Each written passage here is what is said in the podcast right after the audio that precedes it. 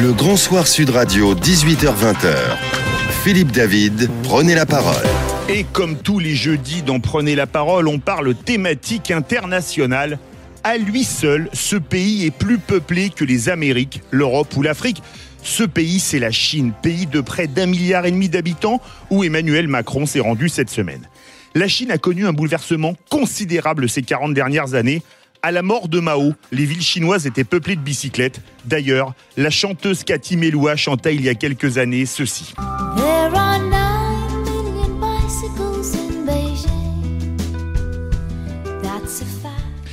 Y a 9 millions de bicyclettes à Pékin, c'est un fait, disait la chanson. Et depuis la transformation du pays en pays politiquement communiste mais économiquement capitaliste, les bicyclettes ont été transformées par des voitures, notamment par des berlines de luxe allemandes ou japonaises. La Chine est en train, doucement mais sûrement, de devenir la première puissance mondiale. Elle est l'usine du monde. Elle dispose des premières réserves de change du monde avec 3011 milliards de dollars au 31 décembre dernier.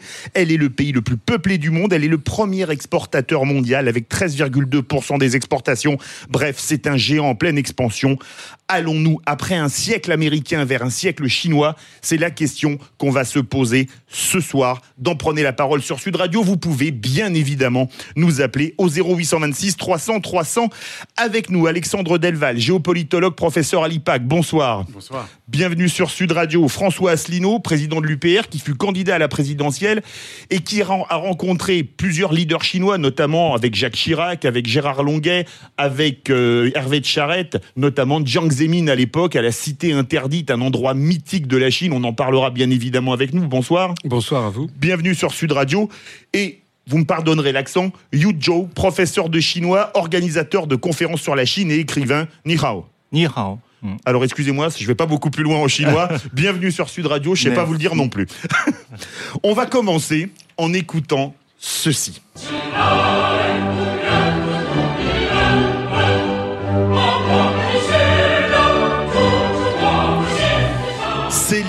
Chinois dont je vous traduis les paroles. Yuzhou, vous me dites s'il y a une erreur, j'ai fait du copier-coller.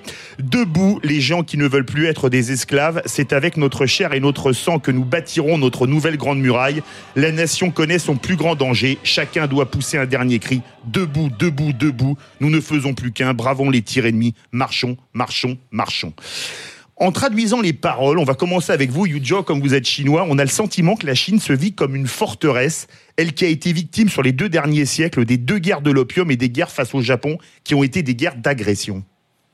Euh, oui, tous les Chinois ont gardé cette euh, période douloureuse et euh, d'humiliation.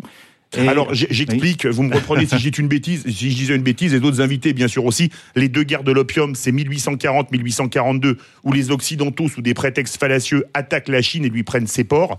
Et euh, les deux guerres sino-japonaises, particulièrement meurtrières, la guerre dans les années 30, notamment en 37, avec euh, les horreurs de Nankin en particulier, Oui. et ensuite la Seconde Guerre mondiale. Mm, tout à fait. Et donc, c'est, ça fait partie de, des mémoires collectives de tous les Chinois, surtout euh, quand ils sont euh, éduqués et grandis euh, en Chine continentale. Oui, effectivement. Et pour vous, François Asselineau, vous avez entendu les paroles de l'hymne chinois. Vous parlez peut-être pas chinois, Non. même si vous y êtes allé Non, nombreuses non, fois. On a l'impression, en écoutant ces paroles et les paroles d'un hymne national, je pense que c'est toujours intéressant à analyser, que la Chine se vit encore comme une forteresse. Bah, d'abord, la Chine, je parle sous le contrôle de Yuzhou, c'est d'abord le centre du monde. C'est ça que ça veut dire. Chongguo, c'est-à-dire le pays au milieu, au milieu du monde. C'est un pays à nul autre pareil puisqu'il a sa propre euh, écriture. Il y a une espèce de firewall culturel. C'est- et- et- Un pare-feu. Un pare-feu, un pare-feu euh, d'écriture. Euh, ce qui fait qu'il y a ceux qui arrivent à lire l'écriture chinoise et le reste du monde. Euh, les Chinois, je pense, n'ont pas été historiquement une puissance qui a, a voulu coloniser la reste, le reste du monde. Ils se sont étendus autour. Ils ont, ils ont maîtrisé leur- leurs environnements euh, directs, le Tibet, le, le Xinjiang, mais aussi ils ont une influence considérable sur le Vietnam, sur l'Indochine, sur les Corées ou, le Japon.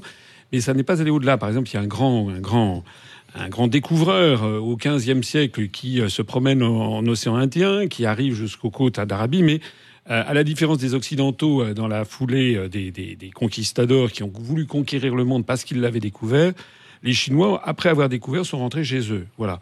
C'est un pays qui a inventé des tas de choses, vous savez, par exemple Le feu d'artifice. Le feu d'artifice, mais il ne l'a pas transformé en, en arme à feu. C'est ça. Euh, il, a, il a inventé l'imprimerie, il a inventé le papier, il a inventé les pâtes alimentaires, il a inventé des tas de choses d'un pays qui est, qui est un pays prodigieux. Vous permettez, je rappelle qu'il y a 5000 ans, les Chinois avaient un empereur en Europe, on vivait dans des cavernes. Absolument. Il y a d'ailleurs quelque chose qui est très intéressant aussi à noter, c'est qu'il paraît que d'un point de vue démographique, il y avait à peu près 200 millions d'êtres humains sur Terre à l'époque du Christ, dont à peu près 50 millions d'habitants dans, ce qui est aujourd'hui la Chine, c'est-à-dire un quart de l'humanité. C'est-à-dire qu'en 2000 ans, on est à peu près toujours resté dans les mêmes proportions, avec à peu près un quart de l'humanité qui vit en, qui vit en Chine. Et ce qui est en train de se passer en ce moment, c'est ce qu'avait prévu, euh, ce qu'avait prédit euh, Charles de Gaulle quand il avait en- reconnu la République populaire de Chine en C'est en 64. En 64, il avait dit à, à Alain Perfit, en tête à tête, il Qui avait dit- écrit Quand la Chine s'éveillera. voilà. Il lui avait dit il n'est pas exclu que le XXIe siècle, on on voit re- revenir ce qui a toujours été le cas, c'est-à-dire que la Chine soit la première puissance du monde. En fait, l'éclipse chinoise a été due notamment à l'agression occidentale, c'est-à-dire l'agression britannique. Et ça, il faut ra- rappeler quelque chose. Soutenu par les Français et les Américains pour la Deuxième Guerre, Oui. 1842. Oui, su- surtout par les Français en 1860. Absolument. En- Mais, mais la première guerre de l'opium, ce qu'il faut bien comprendre, parce que beaucoup de Français ne savent pas du tout ça. C'est pour ça qu'on fait une Voilà, émission, parce que c'est de- un, point crucial Voilà. pour comprendre la Chine. La guerre de l'opium, ce sont les c'est les Britanniques très exactement qui ont forcé les Chinois du Sud, dans la région de Canton, à acheter de l'opium qu'ils produisaient- que les Anglais produisaient dans les Indes qu'ils avaient nouvellement conquises et l'Afghanistan. Et pourquoi faisaient-ils ça? Parce que il y avait un déficit commercial qui était né au XVIIIe siècle entre le Royaume-Uni et la Chine. thé. À cause du thé, des porcelaines, des meubles qu'on allait faire laquer, etc. Et donc, il y avait eu une ambassade de Lord Macartney qui était allé en Chine pour rencontrer l'empereur Tianlong, qui était l'un des plus grands empereurs de la dynastie, euh, de, dynastie euh. Euh, et puis, ça s'était soldé par un, par un échec. Donc, résultat, les Britanniques s'étaient dit on va rétablir l'équilibre commercial en forçant les Chinois à se droguer. Alors, c'est très, très important parce que euh, beaucoup d'Occidentaux pensent toujours que les Occidentaux sont des gentils, Gentils. et puis euh, les, les jaunes, les noirs, les et ça sont des méchants. Mais là, c'est exactement le contraire. Excusez-moi, c'est- comme dans les westerns, c'était toujours les Indiens les méchants et les Voilà, cow-boys les gentils. exactement. Et je me permets d'insister sur un point, et puis je, je laisse la parole, je ne vais pas monopoliser, mais euh, aujourd'hui, euh, je vais faire un peu de polémique, mais euh, la CIA se finance aussi avec la drogue de l'Afghanistan. On le sait, il y a des trafics de drogue. Et d'où vient le trafic de drogue? Ça, ce sont des choses qui sont intéressantes. Et moi, je me rappelle très bien avoir été avec Jacques Chirac reçu à, à Chiang donc dans la cité interdite, par le président Chiang Zemin. Et lorsque Jacques Chirac, à la fin, avait évoqué la question des droits de l'homme, le président chinois lui avait de façon chantournée, j'ai pas le temps d'expliquer comment ça s'était passé, mais c'était assez chinois, lui avait renvoyé dans les gencives l'agression française de 1860 avec Palikao et le sac du Palais d'été. Du Palais d'été à côté de Pékin, exactement. Alexandre Delval, vous êtes géopolitologue. Quand vous entendez l'hymne chinois, il se sent encore comme une forteresse Oui, bah, assiégée alors c'est le cas aussi de l'hymne national français, si on veut faire oui, des, aux armes citoyennes. voilà, des, des- des comparaisons. Je pense que c'est le cas de, de beaucoup d'hymnes nationaux de, de pas mal de pays, euh, et, et- et on l'oublie, euh, et c'est assez logique parce que euh, l'histoire est, est- est tracée, est écrite avec l'encre qui s'appelle le sang. Et euh, la plupart des nations ont des frontières qui ont été tracées par des guerres et, qui ont été envahies ou qui se sont défendues. Ça, c'est abs- absolument logique. Mais pour revenir à ce qu'on disait sur la Chine, il est vrai que d'un point de vue géopolitique, tout ce qui transparaît dans les écrits des stratèges chinois, mais aussi même de, les déclarations et les écrits de l'actuel président euh, euh, chinois, c'est la volonté de mettre fin à cette éclipse, cette parenthèse. Nous avons été la première puissance du monde pendant des millénaires. Il y a une petite parenthèse qui aura duré à peine 200 ans et les choses vont rentrer euh, Dans dans, l'ordre. Elles vont suivre leur cours. La Chine va redevenir la puissance numéro un. Et c'est ce que dit Xi Jinping. C'est intéressant de, de- de le prendre au mot. Enfin, pas de le prendre au mot, mais, mais de, de ne pas sous-estimer ses paroles. Il a annoncé deux choses qui sont quand même assez impressionnantes. Et, et- et- et il l'a tellement annoncé que ça va être difficile de ne pas tout faire pour y arriver. Il a dit nous allons être la première puissance d'ici quelques années, en- donc doubler les, Améri- les Américains, et nous allons récupérer Taïwan. Euh, ça veut dire beaucoup. Ça veut dire que ce, leader a, non seulement s'inscrit dans la longue durée, hein, il rappelle toujours les 5000 ans d'histoire, il a réhabilité Confucius euh, qui avait été interdit par Mao avec une volonté d'enraciner dans, dans, le longtemps, comme dirait euh, Brodel. Et euh, l'objectif, c'est de contrôler entièrement la mer de Chine méridionale et orientale, et au détriment d'ailleurs de 11 pays riverains, et d'être le maître de la mer de Chine, et de récupérer Taïwan, et de mettre hors- en dehors, de bouter, de bouter les anglo-saxons et les occidentaux d'une mer qu'ils ne devraient pas contrôler. Vous êtes bien sur Sud Radio, il est 19h15, c'est Prenez la parole, on parle international comme nous sommes jeudi et aujourd'hui on parle de la Chine. Vous voulez réagir? Appelez-nous au 0826 300 300, on se retrouve dans quelques instants. Le Grand Soir Sud Radio, 18h20h. Philippe David, prenez la parole. Et comme tous les jeudis de 19h à 20h sur Sud Radio, dans Prenez la parole, on parle thématique internationale et on parle de la Chine, d'où revient Emmanuel Macron en compagnie d'Alexandre Delval, géopolitologue, professeur à l'IPAG, Yu Zhu, professeur de chinois qui organise des conférences sur la Chine, et François Asselineau, qui fut candidat à la présidentielle, président de l'UPR et qui a rencontré Jiang Zemin avec Jacques Chirac, qui est allé beaucoup de fois en Chine euh, avec des délégations françaises. Alors, il y a une chose dans laquelle la Chine excelle, c'est le commerce. Pour un pays communiste, c'est quand même assez paradoxal. Pour un pays qui se veut communiste, Yuju, la Chine, c'est 13,2% des exportations mondiales. Pour un pays communiste, c'est quand même extraordinaire. Mais est-ce que la Chine, c'est encore un pays communiste? Euh, politiquement, euh, oui, Oui. c'est un, pays communiste. Mais je, quand je, mais quand je, euh, pour les Français, ceux qui ont peut-être euh, comprennent pas trop le système politique chinois, je, je fais souvent un exemple. C'est comme dans une euh, multinationale internationale. il y a un conseil d'administration. Le Parti communiste, c'est comme le conseil d'administration. Donc, un petit salarié, s'il est brillant, il peut monter jusqu'au euh, devenir, euh, jusqu'à devenir le, Le le PDG. di- directeur de la société, mais c'est tout de même le parti qui contrôle euh, cette multinationale. Est-ce que c'est un pays communiste politiquement et capitaliste économiquement? Capitaliste euh, économique, mais parce euh, on peut dire euh, moitié-moitié parce que euh, l'État contrôle tout de même les grandes entreprises, les banques, euh, les grandes entreprises. Donc, parce que le, le- le Parti communiste sait que c'est le pilier de son, comment dire, gouvernance en Chine. François Asselineau, pour vous, c'est un pays communiste d'un point de vue politique et capitaliste d'un point de vue économique, la Chine? Moi, je dirais que c'est un peu une nouvelle dynastie qui s'est installée. Vous savez, l'histoire de la Chine, c'est une succession de dynasties, fondée généralement d'ailleurs par un, paysan sorti du, sorti du rang, et qui, euh, qui crée, qui a le mandat du ciel, hein, qui devient le fils du ciel, le Tianzi. On pourrait dire qu'il y a une nouvelle dynastie, qui est la dynastie communiste, qui a succédé à la dynastie mandchoue, qui s'était effondrée en 1911, et que désormais, cette dynastie, il y a un processus de succession qui n'est pas héréditaire stricto sensu, mais c'est à l'intérieur d'un cadre. Ça n'a pas grand-chose de communiste. hein. Il, y a, effectivement une rhétorique comme ça, mais je pense que c'est d'abord un pays qui euh, est extrêmement pragmatique. Tout le monde connaît cette formule formidable de Deng Xiaoping, qui avait cité un proverbe chinois. Peu importe que le, le chat soit blanc ou, noir, l'important c'est qu'il attrape des souris. Euh, moi, j'avais rencontré quand j'étais allé avec euh, avec Hervé de Charette, on avait été reçu à Singapour par le par le fondateur de la de la cité-État de Singapour, euh, Lee Kuan Yew, euh, qui nous avait expliqué, c'était tout à fait passionnant, comment il avait été appelé après, vous savez, après après la mort de Mao, il y a eu la bande des quatre, et puis il y a eu des, des- une révolution de palais, la mise à l'écart de la bande des quatre, et puis le triomphe de la ligne pragmatiste ou pragmatique de Deng Xiaoping. Et Deng, C'est-à-dire, je vous coupe, la libéralisation de l'économie. voilà. Et Deng avait appelé Lee Kuan Yew. Lee Kuan Yew, c'est c'est la cité-État de Singapour qui est un succès extraordinaire.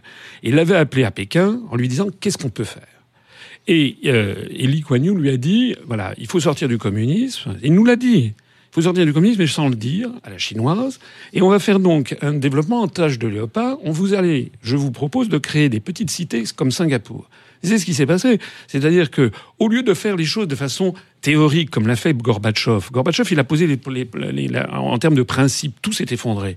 Les Chinois, ils ont toujours dit, nous sommes communistes, mais ils l'ont dit et ils ont arrêté de le faire. Et ils ont commencé par créer des petits Singapour qui ont été de l'autre côté de Hong Kong et de l'autre côté de Macao, les villes de Shenzhen et de Zhuhai. Et là, ils ont laissé, dans ces petites villes, laissé des Chinois avec une totale liberté. Alors, c'est dans de- le sud de la Chine, c'est le delta, dans la région voilà. du delta de la rivière et, des ils ont- et, et là, c'était, c'est le capitalisme à l'état natif, en fait. C'est-à-dire totale liberté d'action, totale liberté, quasiment pas d'impôts, quasiment aucun droit du travail, aucun droit social. Et d'un seul coup, ça a explosé. C'est-à-dire que on donnait à des Chinois la possibilité de, de faire du, du business, de faire du, du- du commerce. Et bien, aussitôt, c'est ça. Et après ça, petit à petit, il y a eu des centaines de Zhuhai de Shenzhen qui ont été répandus à travers la Chine. Alexandre Delval, pour vous, la Chine, c'est un pays communiste ou capitaliste ou les deux à la fois Je pense que si, on est en, en Asie, il faut raisonner différemment. Euh, dans le taoïsme, on apprend qu'une chose peut être euh, cette chose et son contraire en même temps. Vous connaissez tous le, le yin, Le et le et yang, yang. même si c'est un peu vulgarisé. Et, et c'est vrai que dans la pensée asiatique, il n'y a pas forcément ces, en- ces, ces- ces contradictions. Donc on peut être à la fois communiste, et c'est ce que vous disiez, il faut quand même le rappeler, c'est ça a beau être un pays mercantiliste et capitaliste, il y a quand même un contrôle de certaines sociétés par l'État. Donc c'est à la fois un pays communiste, idéologiquement communiste, et, et- et certaines sociétés sont contrôlées par le Parti communiste, qui contrôle d'ailleurs tout, même les églises, mais en même temps, on est, euh, on, est capitaliste, c'est-à-dire c'est c'est un, c'est un, un socialisme à économie de marché pour répandre, pour reprendre la, la formule tout à fait célèbre. Et, et dernière chose, il faut savoir que M. Xi Jinping parle très souvent de Poutine et de Gorbatchev, et, et, et, et ce qu'il a, ce qu'il a beaucoup marqué, euh, c'est l'erreur euh, des, des, des- des gens qui sont arrivés avant Poutine, qui ont libéralisé le politique Comme Helsinki dans un immense territoire comme la Russie, c'était c'était fou, mais euh, qui n'ont pas vraiment libéralisé l'économie, qui est resté dans un carcan administratif soviétique. Eh bien, la Chine a fait exactement l'inverse. On maintient le politique et, et- et- et celui-ci permet de tenir la société et de ne pas être dans, dans le chaos total. Yu Ju, vous êtes professeur de chinois, organisateur de conférences sur la Chine. On parlait pendant euh, la les précéd- euh, il y a quelques instants, avant d'entrer en studio, de, des Chinois qui disent quand on visite le musée de la Chine, place Tiananmen, que les Occidentaux les avaient humiliés par le libre-échange, ils auraient leur revanche par le libre-échange. C'est ce qui est en train de se passer Euh, je pense que les Chinois sont conscients que dans la thé- théorie qu'on enseigne en Chine, c'est que l'économie, c'est le, pilier de la politique. Donc, si l'économie va et après, euh, tout ira euh, par la suite. Donc, les Chinois ont bien compris que c'est pas par la, euh, les théories, mais c'est par C'est par la pratique, c'est des voilà. pragmatiques en fait, les oui, Chinois. tout à fait. Et c'est d'ailleurs l'erreur. C'est d'ailleurs l'erreur, si on veut vous, vous compariez d'ailleurs avec la Russie, c'est tout à fait vrai. L'erreur de la Russie, euh, ou plutôt euh, sa faiblesse, c'est qu'elle a une énorme cuisse, euh, si j'ose dire, très musclée d'un point de vue militaire, mais un moignon économique. Et, et, et, et, la- Chine sait très bien qu'à un moment ou à un autre, même si on a des ambitions, même si on est charismatique, même si on contrôle une armée d'une main de fer et qu'on est un, un leader assez, assez performant comme Poutine, à un moment, l'intendance ne suivra pas parce qu'il n'y a pas assez d'argent. Donc euh, la, Chine a parfaitement compris qu'avant d'aboyer, d'ailleurs la Chine est maline, dans l'OCS, l'Organisation de la coopération de Shanghai, et dans le partenariat anti-occidental avec, la- avec la Russie, Là aussi, on va en parler tout la à. Chine laisse aboyer la Russie. De même qu'elle a longtemps laissé aboyer la Corée du Nord, mais elle, elle prépare les choses de manière intelligente et on ne fera pas de confrontation. Parce qu'au moment où on fera la confrontation, on sera déjà vainqueur. Et c'est la stratégie classique hein, de, du jeu de Go enfin, par rapport au, au jeu d'échecs. Nous, on fait l'échec et mat. Eux, c'est le jeu de Go. C'est-à-dire, l'idéal, c'est un combat qu'on n'a pas besoin de livrer. François Asselineau, c'est la revanche par le libre-échange? Oui, mais euh, oui, oui, sans doute. Mais un point qui est très très important, c'est qu'il ne faut jamais oublier la démographie. La Russie, c'est 12% de la population chinoise. C'est un nain par rapport à la population chinoise. La Chine, Alors je vous coupe, les autorités chinoises disent qu'il y a une marge d'erreur de 65 millions d'habitants sur leur recensement, c'est-à-dire la population de la France à un million près. Voilà, donc, donc, il faut. Moi, je crois que la, la pensée chinoise. J'en parle, on parle de la Chine sous le, je parle sous le contrôle de, Non, de mais non, euh, je pense que la pensée, la, la pensée chinoise. Et ils, ils savent qu'ils ont euh, le temps pour eux. D'abord, c'est la seule civilisation au monde qui date, qui est aussi ancienne. C'est une civilisation qui est continue depuis quasiment 5000 ans. C'est comme si on avait toujours des pharaons en Égypte, si vous voulez, qui ont, qui ont construit, les, qui ont construit les grandes Des pyramides. Voilà, et qui avaient toujours des hiéroglyphes. Oui, Mais c'est exactement ça. anciennes, mais elle est continue. elle, Voilà, les effectivement. continue, c'est comme si on utilisait encore les hiéroglyphes égyptiens. Et donc, on a affaire à, à- à quelque chose, une force, avec une inertie colossale, avec 22-23% de la population mondiale, et effectivement, sur tous les théâtres diplomatiques, ils sont toujours beaucoup plus prudents, ils laissent monter au créneau les autres, eux, à la limite, il leur suffit d'attendre pour être les premiers. Vous êtes bien sur Sud Radio, il est 19h27, on parle de la Chine dans Prenez la parole, on se retrouve dans quelques instants. Le Grand Soir Sud Radio, 18h-20h. Philippe David, prenez la parole. Et comme tous les jeudis de 19h à 20h dans Prenez la parole, on, parle international et Emmanuel Macron revenant de Chine, on parle de la Chine, ce pays gigantesque, passionnant, en compagnie de Yu Zhou, professeur de chinois qui organise des conférences sur la Chine, Alexandre Delval, géopolitologue, et François Asselineau, président de l'UPR, qui a accompagné notamment Jacques Chirac à l'époque de Jiang Zemin en Chine. On nous appelle au 0826 300 300. L'appel est pas calé, on prend juste après. François Asselineau, vous êtes allé avec Jacques Chirac, vous avez rencontré Jiang Zemin, vous êtes allé, on l'a dit, avec Hervé de Charette, par exemple. Comment est-ce que ça se passe quand un président chinois est reçu par un président, un président chinois reçoit un président français? Ben, ça se passe à Chongnanhai, c'est-à-dire dans une des parties de la cité interdite. C'est un peu comme si euh, l'Élysée se situait dans une aile du château de Versailles. D'accord. Euh, on est Alors, excusez-moi, j'explique, la cité interdite, c'est où on voit la photo de Mao, pour, parce qu'il y a beaucoup de Français qui ne sont pas allés en Chine. C'est toute la partie qui est derrière, et c'est d'une beauté architecturale absolue. Je pense qu'on sera tous d'accord là-dessus. voilà, alors c'est, ça a été construit. Comment ça s'appelle, John Donc Chongnanhai, enfin je pense, hein, c'est comme ça, Chongnanhai, c'est-à-dire euh, c'est une partie qui est réservée, la partie occidentale qui est réservée aux plus hauts dirigeants du régime. On arrive, il un, con- un convoi de, véhicules, et puis on est, introduit dans un pavillon. Euh, et il y a, nous, quand j'y étais, il y avait à peu près 10 personnes du côté euh, chinois, du, co- 10 personnes du côté français.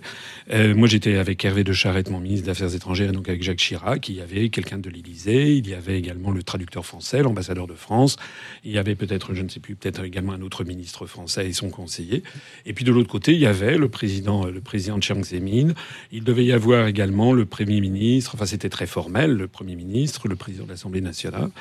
Alors ça commençait pour être ce qui s'est passé, c'est que le président Chiang Zemin a dit ben, bienvenue. Euh, Alors euh, c'était en 96. Il y avait eu une brouille entre la France et la Chine à cause de la vente de, de frégates à Taïwan, Taïwan.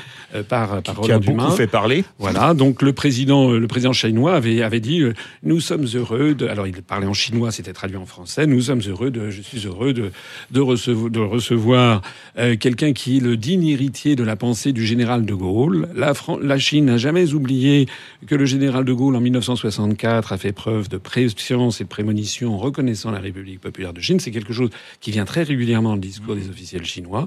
Vous êtes le digne héritier de Charles de Gaulle.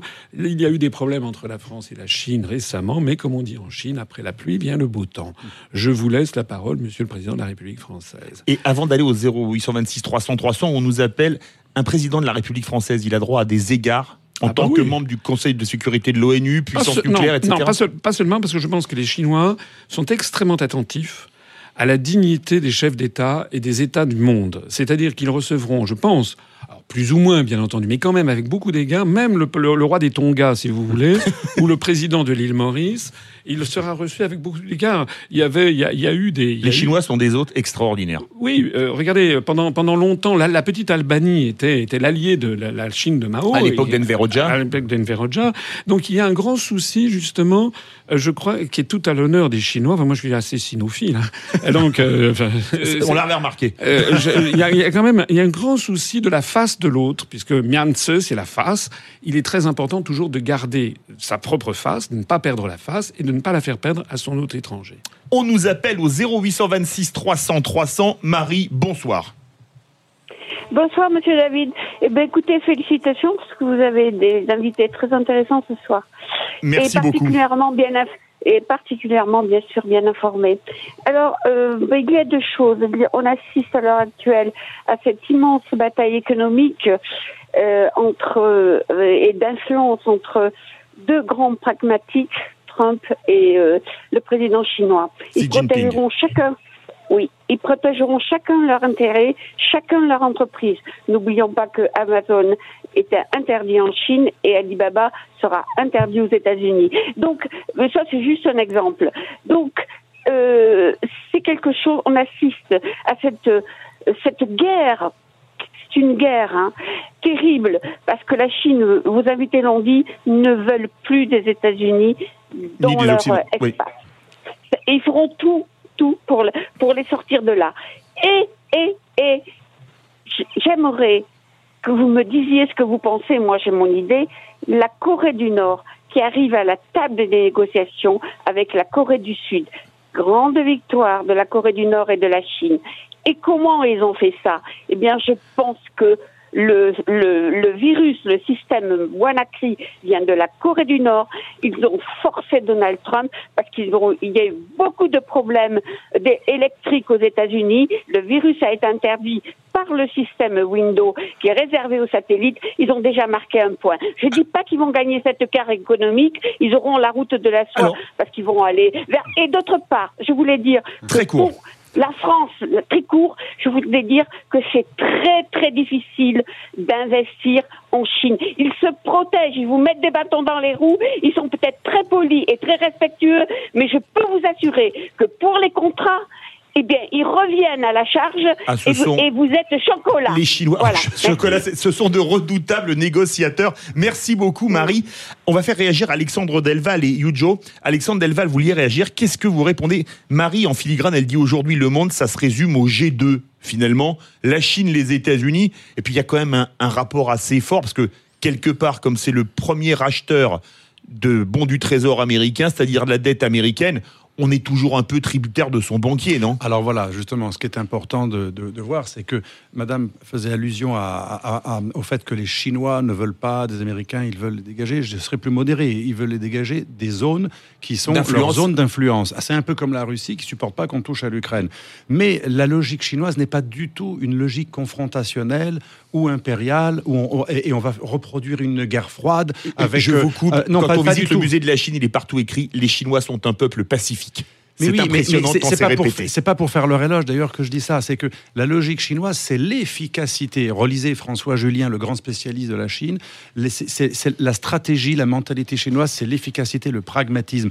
Aucune guerre ne va être livrée si elle n'est pas strictement nécessaire, si on n'a pas d'autres nécessités. D'ailleurs, la, la- la guerre n'est pas quelque chose d'intéressant. Ce qui compte, c'est toute la différence entre l'échec et le, et le jeu de Go.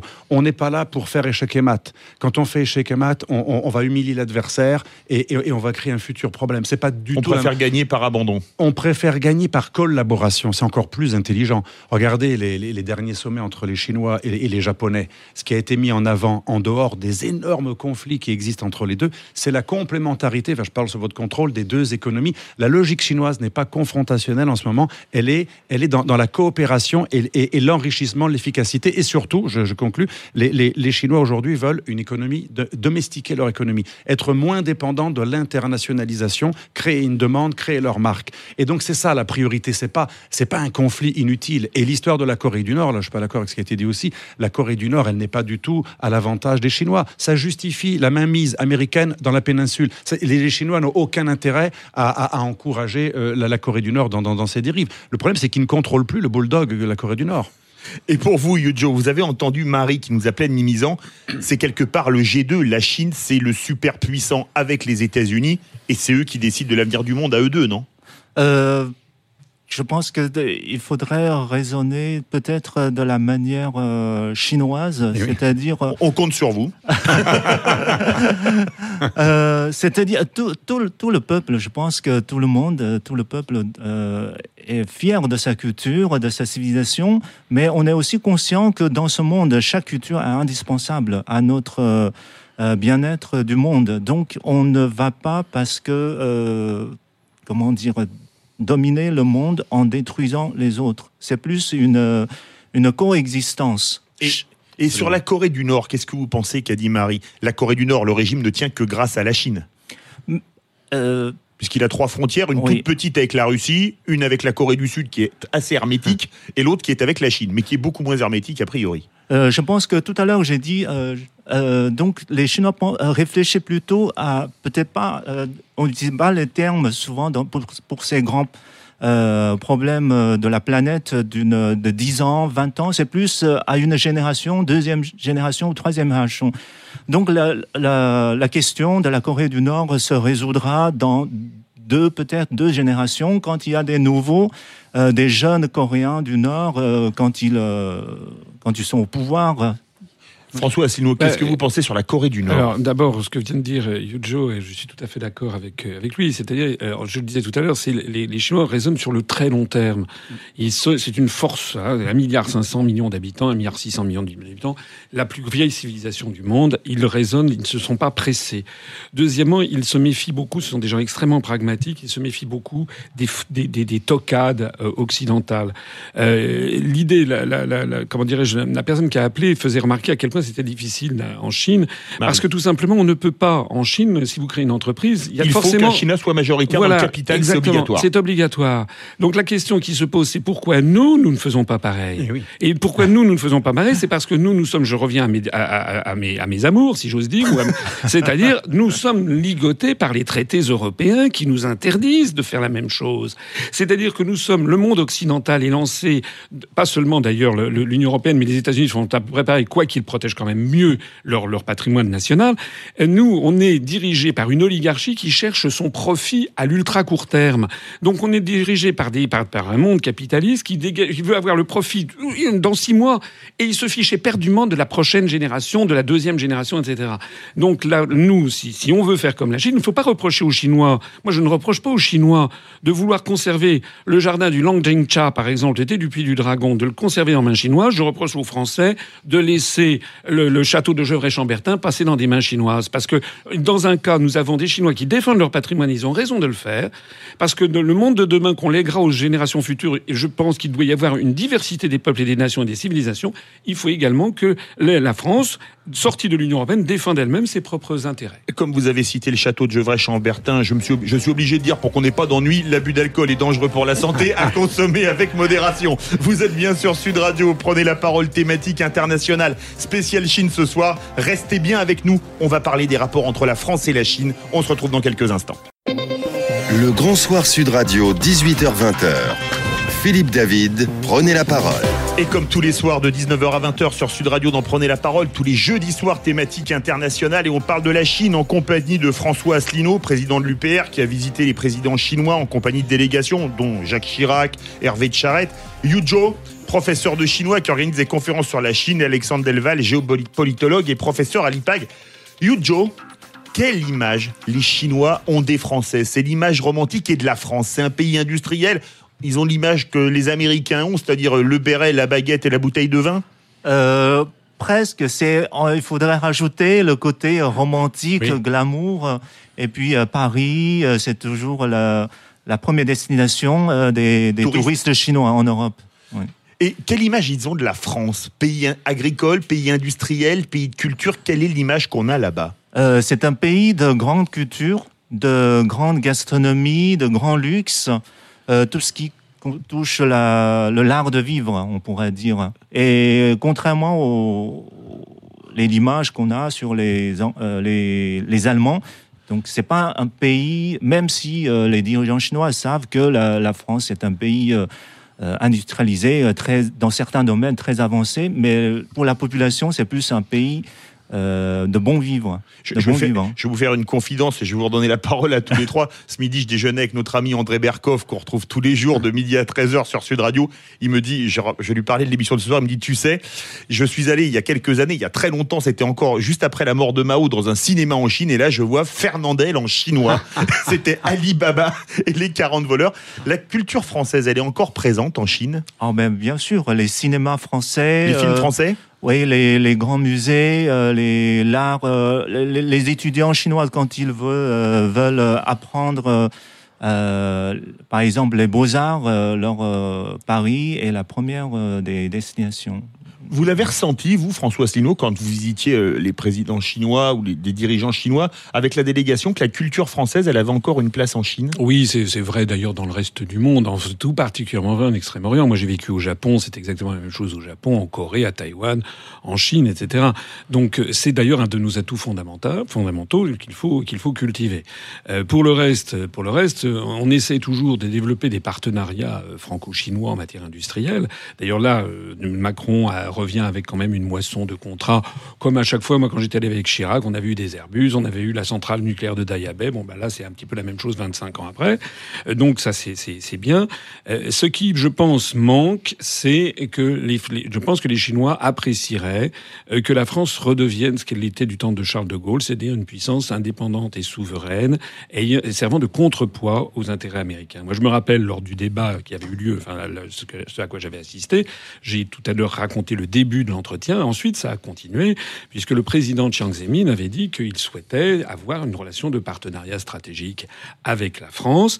Et le président Chirac avait répondu, vous savez, nous maintenant, notre stratégie, c'est l'Union européenne. On va bientôt avoir une monnaie européenne, etc. Et on avait vu le, visage du président chinois qui ne tombait pas des nues quand même, parce qu'il avait lu les rapports de- de ses diplomates. Mais on voyait bien qu'il pensait intérieurement, la France n'est plus la France. La France désormais est une puissance qui accepte d'être vassalisée par une entité en devenir.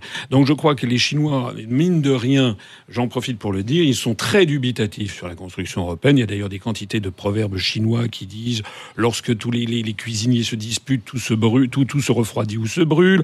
Lorsqu'il y a, lorsqu'il y a neuf, neuf- Et rappelons que Yujo a écrit un livre qui Voilà. s'appelle Baguette et fourchette, c'est ça? Voilà, lorsqu'il y a lorsqu'il y a neuf capitaines dans un bateau, il sombre, etc. Donc ils sont très, ils ont mis très longtemps d'ailleurs à, à croire dans le développement de la construction européenne. Ils avaient compris d'ailleurs que c'était une manipulation américaine. Ils ont fini dans les années 90 par ouvrir une ambassade à Bruxelles, mais ils sont quand même très, très, très, très, très, très je parle du du niveau politique, le niveau suprême, qui sont des gens extrêmement intelligents. Ils sont quand même très surpris de voir qu'un pays ayant l'histoire de la France, ayant la, capacité de mobilisation internationale de la France, ayant le rayonnement inter- international de la France, se ligote elle-même dans ce qui est un des grands stratagèmes chinois dont j'ai parlé dans mes conférences, c'est le stratagème des chaînes. On se ligote, on est neutralisé par ce stratagème des chaînes, on est ligoté avec 27 autres pays avec lesquels nous avons des intérêts tout à fait divergents dans de très nombreux domaines. Alexandre Delval, la culture française, ça compte en Chine? Mais je pense que ça compte pas que en Chine. Euh, Vous allez au Japon, vous allez en Russie, vous allez au Liban, donc des, petits, des grands pays. Moi, ce qui me fascine en voyageant, j'étais encore en, Hong Kong. C'est la Chine un peu différente, mais euh, il y a quelques jours. Mais ce qui, ce qui est fascinant, c'est qu'il y a une demande de France absolument gigantesque dans de nombreux pays du monde, à laquelle la France elle-même ne répond pas et ne croit pas. Euh, ce qui est- mais, mais quelque part, ça, ça vous rend encore plus patriote et fier d'être français. Oui. Il faut faire le détour par la Chine, le Japon, la Russie ou le Liban pour se rendre compte que nous sommes un pays extraordinaire et il y a une demande de Chine, de, une demande de, De France, France. qui n'est pas satisfaite. Et, et ce, qui, ce qui est terrible, c'est que le français, il n'apprend pas ça à l'école. Il n'apprend pas à s'aimer lui-même. Il apprend que nous ne sommes rien, puisque l'Union européenne, ce serait euh, uniquement les droits de l'homme. Il n'y aurait aucune identité, aucune racine, aucune frontière, rien. Donc on apprend qu'on est ex nihilo, on est juste une idée, une idée de générosité, et, euh, un, peu, un peu le politiquement correct. Et, et on renonce à, à ce qui fait notre spécificité et ce qui fait notre grandeur et ce qui fait aussi notre efficacité, même d'un point de vue commercial. Euh, croire en une identité, avoir un certain nombre de, avoir, avoir un sens, des racines, c'est extrêmement bas. C'est les racines et les ailes. Et, et- et c'est dommage c'est dommage qu'il faille aller à l'étranger pour reprendre Oui. confiance en soi quand on est français. Yujo. Oui, les, par exemple, les médias français parlent souvent de l'excédent de la balance commerciale chinoise, mais dans le domaine, je crois, dans le domaine culturel, c'est plutôt la France qui garde une longueur euh, d'avance. Par exemple, euh, je sais que le, le musée, le centre Beaubourg va bientôt euh, Allez, Shanghai. ouvrir Oui, une antenne, version une à Shanghai, satellite À à Shanghai. à Shanghai. Les Chinois sont preneurs. Ils n'ont pas créé au scandale euh, en disant que c'est la version. Mais ils sont plutôt. Ça risque pas. Mais il y a une terre d'influence pour la France, c'est l'Afrique. Et aujourd'hui, les Chinois arrivent massivement en Afrique. Quand ils ont fait, ils ont l'équivalent de CNN, c'est CCTV. Mm. Ils ont fait une chaîne pour l'Afrique à 100% en français, comme la moitié de l'Afrique peu ou prou parle français. Est-ce que maintenant, Yujo, il y a une Chine-Afrique comme il y a une France-Afrique? Et est-ce que les deux pays sont concurrents sur ce continent? Et là, la francophonie est essentielle. Hum, sur, dans le domaine culturel, donc je pense que. Mais je parle dans le domaine général, oui, économique, général. politique, stratégique. économique, je pense qu'il y a beaucoup à faire euh, entre la France et la Oui. Chine. Euh, Je Il y pense a qu'on est beaucoup de choses, des partenariats, coopération.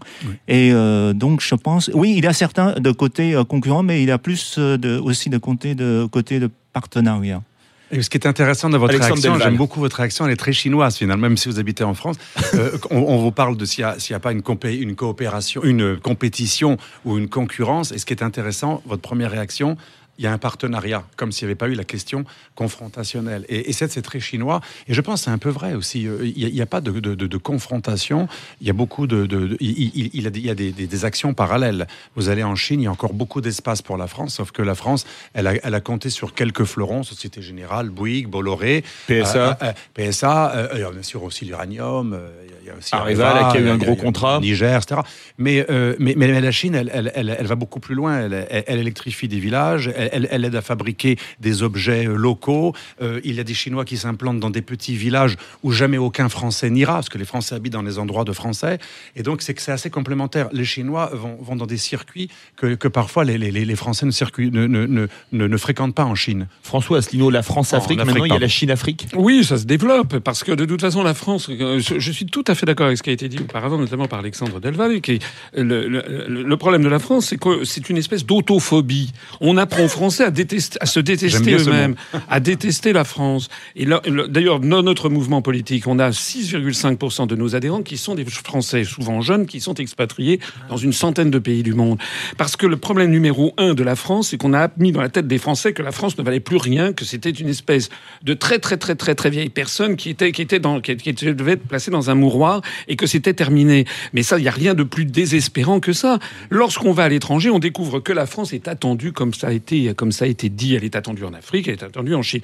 Il y a beaucoup de malveillance aussi, de mauvaise foi quand on reproche le déficit commercial vis-à-vis de la Chine, parce 30 que non. milliards. Oui, mais pourquoi Il y a eu toutes les délocalisations qui ont été autorisées par les traités européens. Donc toutes nos industries vont s'installer en Chine pour ensuite vendre à la France. Donc effectivement, Notamment les Airbus A320 Bon, sont faits à Tianjin, bah, maintenant en Chine depuis quelques années. Maintenant, donc, si vous voulez, il y a quand même, il y a quand même, il faut, faut, faut savoir ce que l'on veut. hein. Encore une fois, le problème numéro un, ça n'est pas la Chine. La Chine, elle défend ses intérêts, comme d'ailleurs la Russie défend ses intérêts, comme Les États-Unis. Défendent leurs intérêts. Il y a un pays, il y a une zone au monde où les, les pays ne défendent plus leurs intérêts. Ce sont les pays qui sont lancés dans cette espèce de folie qui s'appelle construction européenne. C'est la zone bisounours Europe. C'est la zone bisounours. C'est Alexandre Delval. Alexandre Delvalle, je vais vous transmettre un, un bon d'adhésion à l'UPR, un bulletin d'adhésion. You, you Joe, vous êtes professeur de chinois, organisateur de conférences sur la Chine.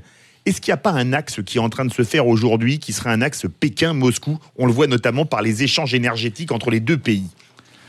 Euh, je pense que peut-être oui, mais pas que pas que ça, parce que les Chinois savent très bien que dans ce monde, euh, il faut pas compter seulement sur un seul allié. Il faut créer. Il Mais faut là, c'est une frontière des- gigantesque. La frontière entre la Chine et la Russie, même si par endroit il y a la Mongolie au milieu, c'est quand même impressionnant Ouais. en, en- en taille. Il y a une complé- euh, complémentarité entre la Russie et la et la Chine. Donc ça c'est euh, évident. Alors, c'est vrai que Alexandre ce, Delval, c'est un nouvel axe ce sujet, est fascin- ce sujet est fascinant parce que jusqu'en 80 jusqu'aux années 90, il y avait un énorme contentieux qui n'était plus euh, d'actualité, mais qui n'avait pas été réglé euh, formellement Notamment entre la Chine Le et la paroxysme, c'était en 67, je crois. On Voilà, était au bord de la guerre entre la Chine et la Russie. Absolument. Sur le fleuve mais, Amour. euh, voilà, Oui, mais sur le fleuve Amour, exactement. Lorsque le monde bipolaire a, a- a laissé la place à un monde unipolaire et que l'Amérique est devenue euh, trop hégémonique, les Chinois et les Russes, bien qu'ayant dans le futur un, un énorme problème territorial hein, en Sibérie, et avec des espaces vides d'un côté russe qui ne demandent qu'à être remplis par une population euh, nombreuse Chinoise. chinoise, euh, eh bien, ils ont mis leurs différends à plus tard, ou plutôt ils l'ont suspendu, parce que euh, l'ennemi, ou plutôt le- le- le- ce qu'il fallait contenir, c'était l'hégémonie américaine. Et c'est pour ça qu'a été créée en 2001 et, 2000, et, et 2000-2001 la- l'organisation de la coopération de Shanghai, qui réunit des Chinois et des Russes et des pays d'Asie centrale dans une sorte de anti-OTAN pour essayer de ne pas être encerclés par la puissance américaine et, et occidentale. Donc cette coopération, elle est fondamentale. Et, et- et je termine. Monsieur Brzezinski, le grand euh, euh, stratège qui avait écrit Américain. un livre, le, le Grand Échiquier, Brzezinski, euh, à la fin de sa vie, c'est très intéressant, l'homme qui était vraiment le plus anti-russe de la classe politique américaine, il disait finalement, euh, on a mis les Russes dans les bras des Chinois et on va le payer très cher parce que maintenant, il y a un- on n'a pas voulu la Russie dans l'Occident pour continuer la guerre, la, la- la guerre froide. Ben, du coup, on a la Russie qui est en train d'armer et d'équiper la Chine et que l'Amérique considère comme son futur concurrent puisqu'on va vers un binôme hein, euh, de- du monde. On aura bientôt un, un monde qui, sera, euh, qui aura deux grandes puissances, l'Amérique et la Chine. François Asselineau, mais en 20 secondes, 30 secondes, est-ce qu'on qu'on va vers un axe Pékin-Moscou? Ah, moi, je pense qu'il y a actuellement un intérêt objectif, effectivement, notamment en matière monétaire, mais aussi pour échapper à la domination du dollar, pour échapper aussi au système financier international complètement extravagant qui sert les intérêts de- des États-Unis. On va vers effectivement une espèce d'alliance d'alliance sacrée entre un certain nombre de grandes puissances dans le dans le monde. Et on n'a pas parlé, il faudrait qu'on ait une autre émission sur le sujet. C'est la montée en puissance de l'armée chinoise, avec notamment la revue 20% de budget militaire en plus par an. voilà, qui, qui- il y a eu une revue, une revue, une revue extraordinaire qui a eu lieu, qui a eu lieu en, en juillet avec le président Xi Jinping, qui était tout à fait intéressante. Permettez-moi de conclure ce, cette belle, ce, ce beau proverbe chinois qui dit, et je pense que ça s'applique à la France, c'est lorsqu'un pays est en proie au chaos qu'apparaissent des responsables intègres. Merci beaucoup François Asselineau, Yujo et Alexandre Delval. C'est l'heure du Loft Music avec notre ami Yvan Cujous de 20h à 21h et ce soir il reçoit Ménélique. Restez bien sur Sud Radio.